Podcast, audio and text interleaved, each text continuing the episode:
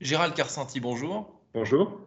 Euh, la dernière fois que vous vous êtes emporté, voire même que vous êtes sorti de vos gonds à cause d'un bug informatique, d'un souci euh, technologique, c'était quand et pour quelle euh, raison?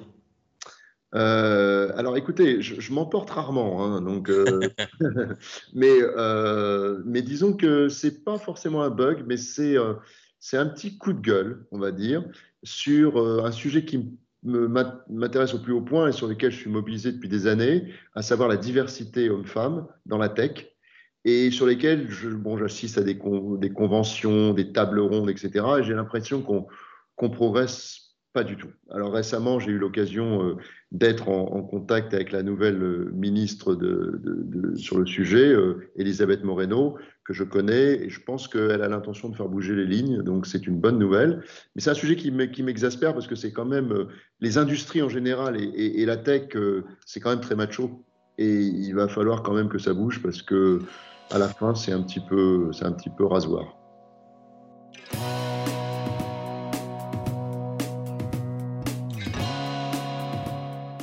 Bonjour à tous et bienvenue au Talk Décideur du Figaro en visio depuis aujourd'hui le 16e arrondissement de Paris et les locaux de Comet Meetings avec euh, Gérald Carcenti sur mon écran et sur le vôtre qui est président euh, de SAP France et qui est, je ne sais pas, peut-être chez lui, peut-être dans une salle de réunion. D'où de, de, est-ce qu'on se parle aujourd'hui, euh, Gérald, Gérald là, à l'instant, je suis, je suis chez moi, mon domicile. enfin, depuis la reprise, on avait fermé en fait nos locaux euh, jusqu'à la fin août. On les a réouverts euh, début septembre avec des restrictions. Et puis là, euh, on, va refermer suite à l'annonce du, président. Jusqu'à maintenant, je faisais, trois jours au bureau et deux jours en, télétravail. Hmm, comme beaucoup de, Français. En somme, vous, Gérald Carcenti, qui travaillez dans ce secteur de la technologie, de l'informatique, avoir des outils fiables, efficaces, qui ne font pas perdre de temps et qui bug euh, le moins possible, c'est essentiel, plus, plus que jamais euh, désormais. Oui, bah, on, a pris conscience avec le, Covid que avoir euh, effectivement un, système audiovisuel à distance super performant, parce que ça touche à la fois dans l'entreprise où il faut avoir du matériel de, bonne qualité, et puis aussi bah, à distance quand on se connecte comme on le fait là en ce moment, euh, effectivement, il faut pas de bug, euh, que ça passe bien, que l'image soit bonne, l'audio soit euh, de qualité. Voilà, c'est devenu vital. Et l'erreur est de moins en moins pardonnable dans une certaine mesure. Euh, euh, les, opérateurs euh, Internet, dès qu'il dès qu'il n'y a plus Internet chez soi, donc il y a souvent cette, concurrence des différents opérateurs, c'est devenu quasiment impardonnable dans un contexte professionnel. Quand il y a des réunions importantes, des meetings, ça, ça, ne, peut pas, ça ne peut pas planter, si vous me passez l'expression. Non, c'est le cas. Mais il faut reconnaître quand même que quand on regarde bien, vu la, la charge qu'il y a eu, en particulier dans le premier, lors du premier confinement, ça s'est plutôt bien passé en finalement. Il n'y a pas eu tellement de gros problèmes de charge. Euh, je trouve que les opérateurs ont bien piloté la, la, période. Euh, je pense que ça s'est bien passé. Par contre, ce qui est intéressant, c'est qu'il y a beaucoup de PME, PMI en particulier. Euh, les grandes entreprises, je pense qu'elles avaient déjà plongé vers la digitalisation, on va dire, c'était déjà des projets importants. Dans les PME, PMI, les ETI, il y a eu une prise de conscience. Et ils étaient déjà dedans, mais là, ils se sont dit, c'est le moment d'accélérer. Donc c'est une, finalement, c'est une, une, bonne nouvelle. Alors vous avez évoqué, Gérald Carcenti, la fermeture, la rouverture partielle euh, euh, euh, des locaux et certaines entreprises américaines n'ont pas prévu de retour au bureau, je pense à Oracle notamment, n'ont pas prévu de retour au bureau avant juin prochain, voire encore après pour certaines entreprises. Comment est-ce qu'on analyse cette, comment est-ce que vous analysez cette, cette décision? Bah, c'est assez marrant d'ailleurs parce que j'observe que les entreprises d'origine euh, américaine, par exemple, ont, pris des options de ce type-là, c'est-à-dire de, ne pas faire revenir leurs salariés avant euh, milieu d'année 2021, voire euh, fin 2021. Et c'était d'ailleurs, Gérald Carcenti, pardonnez-moi, je vous coupe, mais c'était les, mêmes entreprises qui avaient, qui étaient passées au 100% télétravail avant le confinement, très souvent. c'est vrai. C'est vrai. Et, qui, en plus, certaines sont, vont même en 2022. Et à l'inverse, les entreprises françaises, à la, lors du déconfinement, ont, poussé, euh, pour certaines euh, euh, vigoureusement, pour qu'il y ait quand même un retour dans les locaux. nous, on, on, a pris une position, dans un premier temps, on a laissé les bureaux fermés, puis après, on a pris une position intermédiaire, à savoir réouvrir, mais sur la base du volontariat et en limitant la jauge, c'est-à-dire en se disant, au départ, c'était 30% des effectifs, puis on est descendu à 10%. On a essayé d'adapter parce qu'on trouvait que le télétravail euh, à 100%, euh, ça génère beaucoup de problèmes. Les, parents qui, ont de jeunes enfants avec des appartements petits, euh, ça c'est le premier problème. Puis après, il y a tous les risques psychosociaux qui sont liés à l'isolement et au fait qu'au bout d'un moment, ben, on se sent seul, tout simplement. Hmm. Euh, Gérald Carsentier, à l'instar des autres euh, sociétés de la tech, j'imagine que l'activité et la charge de travail n'a pas été en baisse durant ces derniers mois. Vous, avez eu du, pain sur la planche, si vous me passez l'expression. Ah oui, ça c'est sûr que ça ne s'est pas arrêté. Par contre, ça, ça rend notre travail, dans un premier temps, ça l'a rendu un petit peu plus compliqué parce qu'il faut retrouver ces marques. Euh, c'est vrai vis-à-vis de notre écosystème, de nos partenaires, de nos clients, mais c'est aussi vrai pour notre équipe de management parce que manager une équipe à distance, c'est pas la même chose que de manager une équipe qu'on voit euh, quasiment tous les jours. Donc, a fortiori, quand on a des charges de travail encore plus élevées, euh, que, d'habitude. On vous sollicitait peut-être encore davantage au, tout début de, de, cette. Certainement, certainement. Euh, il y a surtout le fait que quand on est en télétravail, euh, on se rend compte, on a pris conscience qu'il est difficile pour euh, les salariés engagés de s'arrêter. Au travail, finalement, on finit à une certaine heure, on plie nos affaires, on prend le transport en commun ou sa voiture et on rentre à la maison.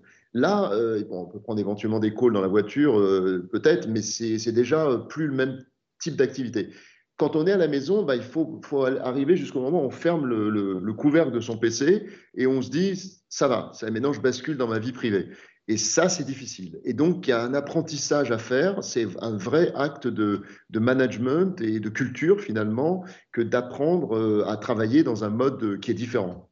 Oui, parce que assez paradoxalement, quitter physiquement le bureau, c'est peut-être plus simple que de euh, le, geste tout bête, finalement, vous l'avez décrit, de, fermer son, ordinateur. Il y a toujours un mail non lu, il y a toujours euh, quelque chose qui traîne euh, et qu'on est tenté de faire, puisque c'est plus facile vu qu'on est à la maison. On est à la maison et puis on se dit, on se dit, bah, tiens, je fais ça encore et puis je, puis j'arrête. Puis après il y a, il y a un mail qui arrive, on se dit, bah, je vais le traiter. Puis, puis en fait il n'y a pas de limite. Puis on sort un, un coup de téléphone.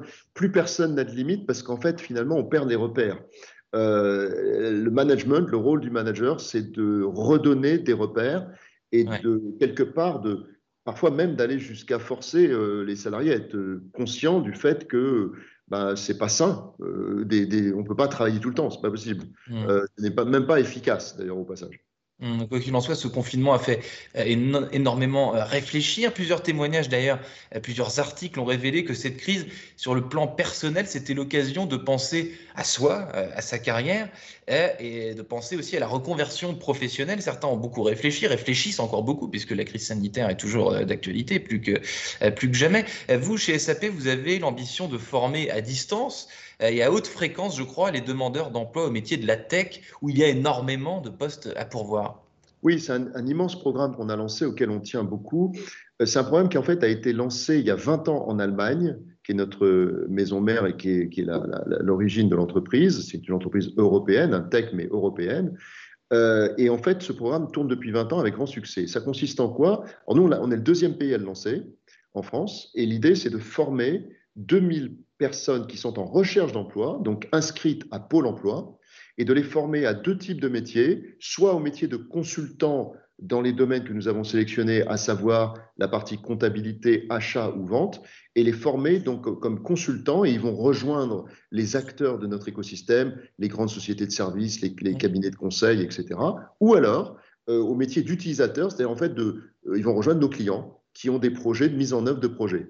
Et qui recrutent ces profils euh, qui sont, euh, dont, on, manque, c'est ça? Absolument. Et ce qui est intéressant, c'est de savoir pourquoi. Ils le recrutent parce que nous avons une base installée euh, énorme, mais nous avons annoncé une nouvelle solution vers laquelle tous les clients vont aller dans les 4-5 ans qui viennent et ça euh, nécessite euh, un nombre de talents et de compétences absolument énorme. Il y a un gap au niveau de ce qu'il nous faut et ce que nous avons chez nos partenaires, un gap de 500 000 personnes au niveau de l'Europe. Et quand on sait que la France représente 10 à 15% de ce lot, bah, vous voyez que ça fait beaucoup, beaucoup de monde qu'il va falloir former. Alors, euh, SAP a eu l'idée avec nos partenaires, Fitech et M2I Formation, de participer à cet effort et de euh, former finalement ces 2000 personnes qu'on va ensuite injecter dans le réseau, notre écosystème. Et dans des, des formations qui durent combien de temps, grosso modo? Ouais, c'est une bonne question. En fait, comme vous l'avez dit, plutôt digital, même s'il y a une des deux sociétés avec lesquelles on travaille, M2I, qui est un mixte digital euh, et euh, formation euh, on-site. Alors évidemment, avec le confinement, ça va, ça va devenir un peu plus compliqué. Donc c'est essentiellement digital. C'est pour la formation utilisateur chez les clients, c'est un mois. Pour la formation consultant, c'est cinq mois. Oui, donc un mois ou, cinq mois.